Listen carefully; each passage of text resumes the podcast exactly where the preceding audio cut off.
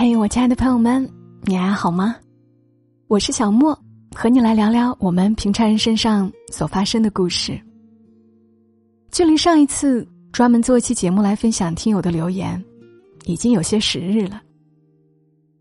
又攒了几个听友的故事，想在今晚的节目里分享出来。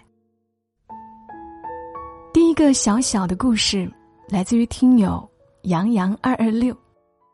他给我发来的私信，他说：“小莫姐你好，听完底色这个故事，我想起了我的外公。因为舅舅欠债，外公六十多了，不得不去北京打工。外公在我外婆的一个熟人店里打工，每天晚上要营业到很晚才下班。我真的很担心外公的身体，店里都是年轻人。”没有能和他聊上天的。外公不会普通话，也不太能识字。即使放假，也不能出去走动走动。外公从小就失去父母，没有享受过富裕的日子。每次我们小孩吃饼干、面包的时候，大人们都会给外公拿去一些。外公每次都说自己不爱吃，其实他从来没有吃过。他在北京待了一年，中秋节店里老板给他发的月饼，他一直没舍得吃，一直留到过年回家的时候才拿出来分给我们吃。外婆说他这么好的月饼，自己不知道吃，留着都过期了，带回来有什么用？我看了一下日期，确实已经过期将近两个月了。我的鼻子突然很酸。眼睛湿润，但没有哭。我撕开包装，咬了一大口月饼，对外公说：“还没变味儿，红豆馅的，好好吃。”我对外公笑，外公也对我笑了笑。从小，我是在外公的宠爱下长大的，家里凡是有什么吃的，不管什么时候，他都会留给我。我知道外公很孤独，吃了不少苦，但还好，他总爱笑，所以，我心情也舒畅了些。很爱很爱他的外孙女，希望外公能够长寿一点，再等等我，等我长大，我一定要让外公享福。谢谢杨洋的私信，真是一个懂得感恩又细腻的女孩子。希望你的外公健康长寿，希望你有更多的时间可以和你的外公相伴。而下一条要读到的私信，我就叫他安吧，因为我希望他能够过得更安稳一点。他说：“你好，小莫，想把你当成树洞，讲一讲话。我发现成为一个大人太难了。”我九八年的，今年二十四岁。一直作为外婆家和奶奶家最小的孩子，从小一直被照顾的很好。只是后来奶奶与妈妈的婆媳矛盾，以及姐姐和家里的关系，差不多从初高中起，就被灌输了要争气、要努力的这样的话。慢慢的，像一座大山一样的被压着，背负着大山。顺利的通过中考、高考，在同学朋友眼中，我也是那个成熟的人，照顾着所有的想法，每天都傻乐傻乐的，以求得一些关注。后来大学毕业开始工作，那年刚好疫情爆发，六月份草草毕业后，就开始找工作，石沉大海是必然的，回家偷偷的哭。不敢说发生了什么。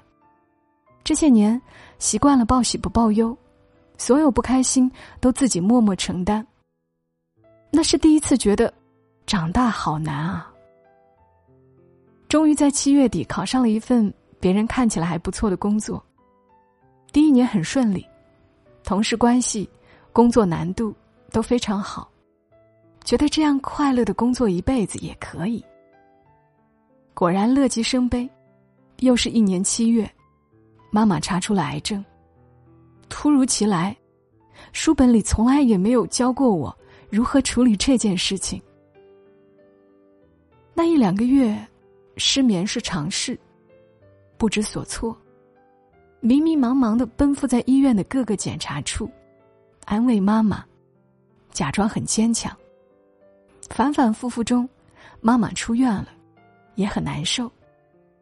可我不知道怎么办，工作变得不顺利起来，身边的负能量很强，动过离职的想法。可是缺了这份收入是不行的，好像没有了任何避风港，让我能够义无反顾的选择。今天终于崩溃了，工作施压，爸爸也住院了。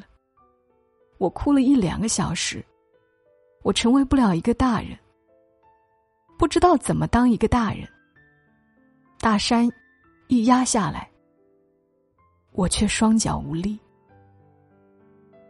我记得我看到这条私信时是凌晨一点多，看完后重重的叹了口气。我站在他的角度想了想，如果我是他，我是不是也已崩溃？我告诉他，他已经很厉害了。大人也不是无所不能。我只能够说，我希望他能够能休息的时候，还是尽量要睡好一点。自己的身体可千万别拖垮了。如果有可以求助的人，不要一个人死扛。他给我发完这条私信之后，在我回复他了之后，我也没有再收到他的信息了。我不知道他现在怎么样了，我很希望他的父母都已康复，希望艰难已经过去，他能够松一口气，能过得安稳。继续来读到了私信也好长，是一份暗恋，是一位叫捧花的听友。他说：“嗨，默默，关注你好久了。”很喜欢你的声音，很治愈。一时兴起想倾诉，就想到你了。希望你能够听听我的故事。我是一个准高中生，过去的三年里，有一个男生，他阳光帅气。他的出现照亮了我整个初中生活。或许在这里你会认为我是一个早恋的小女孩吧，但事实并非如此。我用理性打败了感性，直到最后，我都没和他告白。我看着他为自己喜欢的人流泪，讲真的，看他哭，我比他还难受。又看着自己的好朋友变成他女朋友时，真的是极悲伤，又无能为力，但还是要硬着头皮祝福他们。和他的交集不少，但话少，所以我们彼此也不怎么往来。在不知不觉中就迎来了毕业，时光总是那么短暂，只可惜到最后都没有一张合影。到这里，我的整个暗恋就结束了。我猜你一定会想，他都那样对我了，为什么还要喜欢他？对吧？我们的相遇是一次在偶然的情况下，我从别人嘴里得知了有一个很帅的男生，刚好是和我一个社团的。那是我抱着好奇的心态去看他，谁知一见钟情，自此开始了我的整个暗恋。开始我调动各种朋友，帮我打听到了他的班级姓名。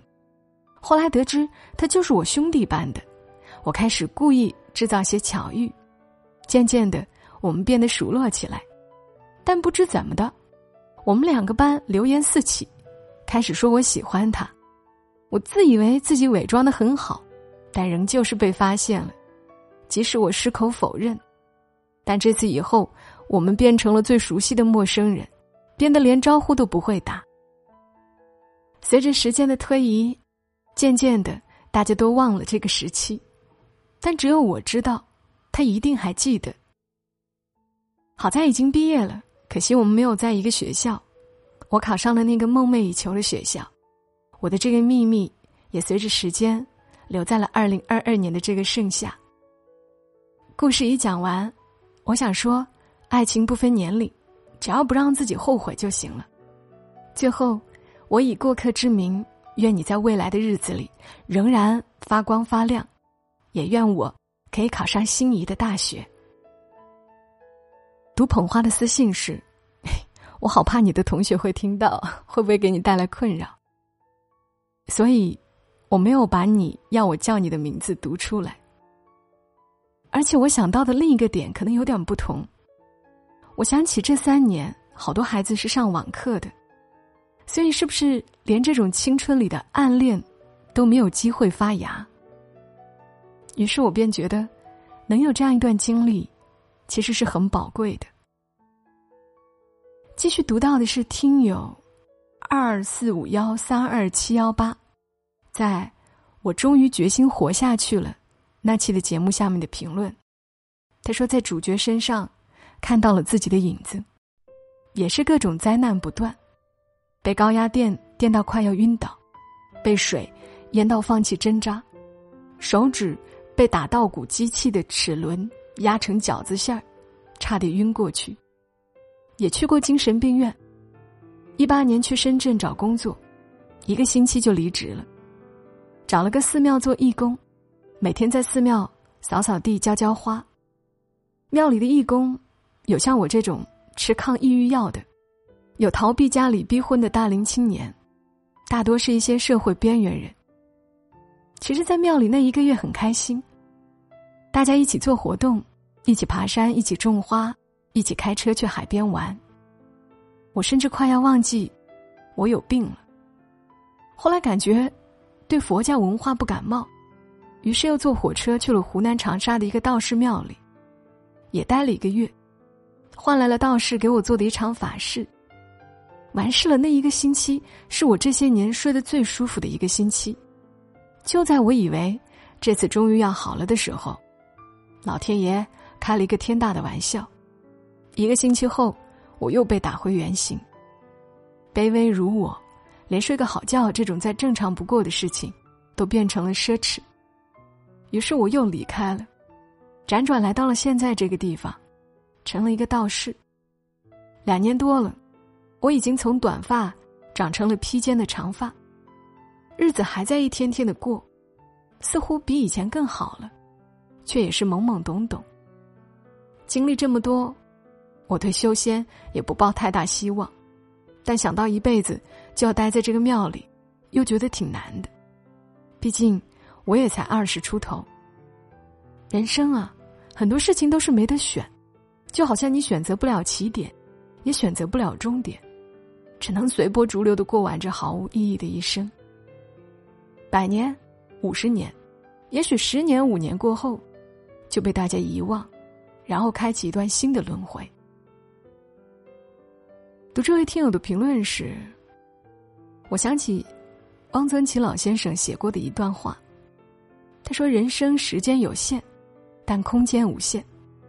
最重要的是在有限中寻求无限。”为自己活着，也为别人活着。来从虚空来，还归虚空去。往生在世，皆当欢喜。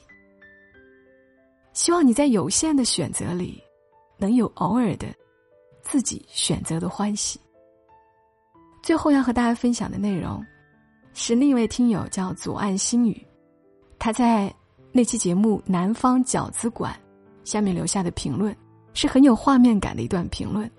他说：“这几天坐在小吃店门口，看别人进进出出，就想起来小时候爸爸带我进去吃饭的画面。那时候大多数都是进城给我看病，饭点找个小吃部。其实当时我很兴奋，看到新鲜事物总是东张西望。他牵着我进去，我还是很小，又不敢吱声。”吃的最多的可能是饺子吧。记得爸爸也很客气，服务员也都是笑脸相迎。我吃完总在门口想，我们家要是在这里多好啊。还有一次，爸爸抱着我在人家一楼窗口看动画片。如今，已经相隔十三年了。当我们回忆的时候。记得的常常只是一些小片段，但就是这些模糊的片段，组成了每个人不一样的人生。所以我常常想，一定要多收集、多触摸、多制造，给自己的人生留下更多的美好的、可以细细回想的瞬间。诗人黄灿然在《我相信》这首诗里面有说到：“只有当你充满生机、充满感觉，尤其是当你充满爱的力量，你才会从任何一本书读出生命的悲欢，并感到周身灵气流转。你才会为一块石头或一个不认识的人落泪。”我身边的人会说：“这两年日子过得有点麻木了，不知道是不是你们也如此。”很希望我们还有可能找回充满生机、充满感觉、充满爱的力量的自己。在做这期节目的时候，我越发的发现，这些真实的小故事，其实是最能够安慰人的，因为你会在别人的故事里面发现更多的不容易，也会在别人的故事里感受到细碎的美好。这就是人生，这就是生活。所以，如果你有故事想和我分享，但又不是那么长，无法组成一期节目。那么像刚刚这些听友一样，把它写下来，哪怕只是一些片段，分享给我，私信或者在节目的评论区发出来，那我会找时间把它们放在一起，组成一档节目。我是小莫，谢谢你听到我，祝你今晚好梦。小莫在深圳，和你说晚安。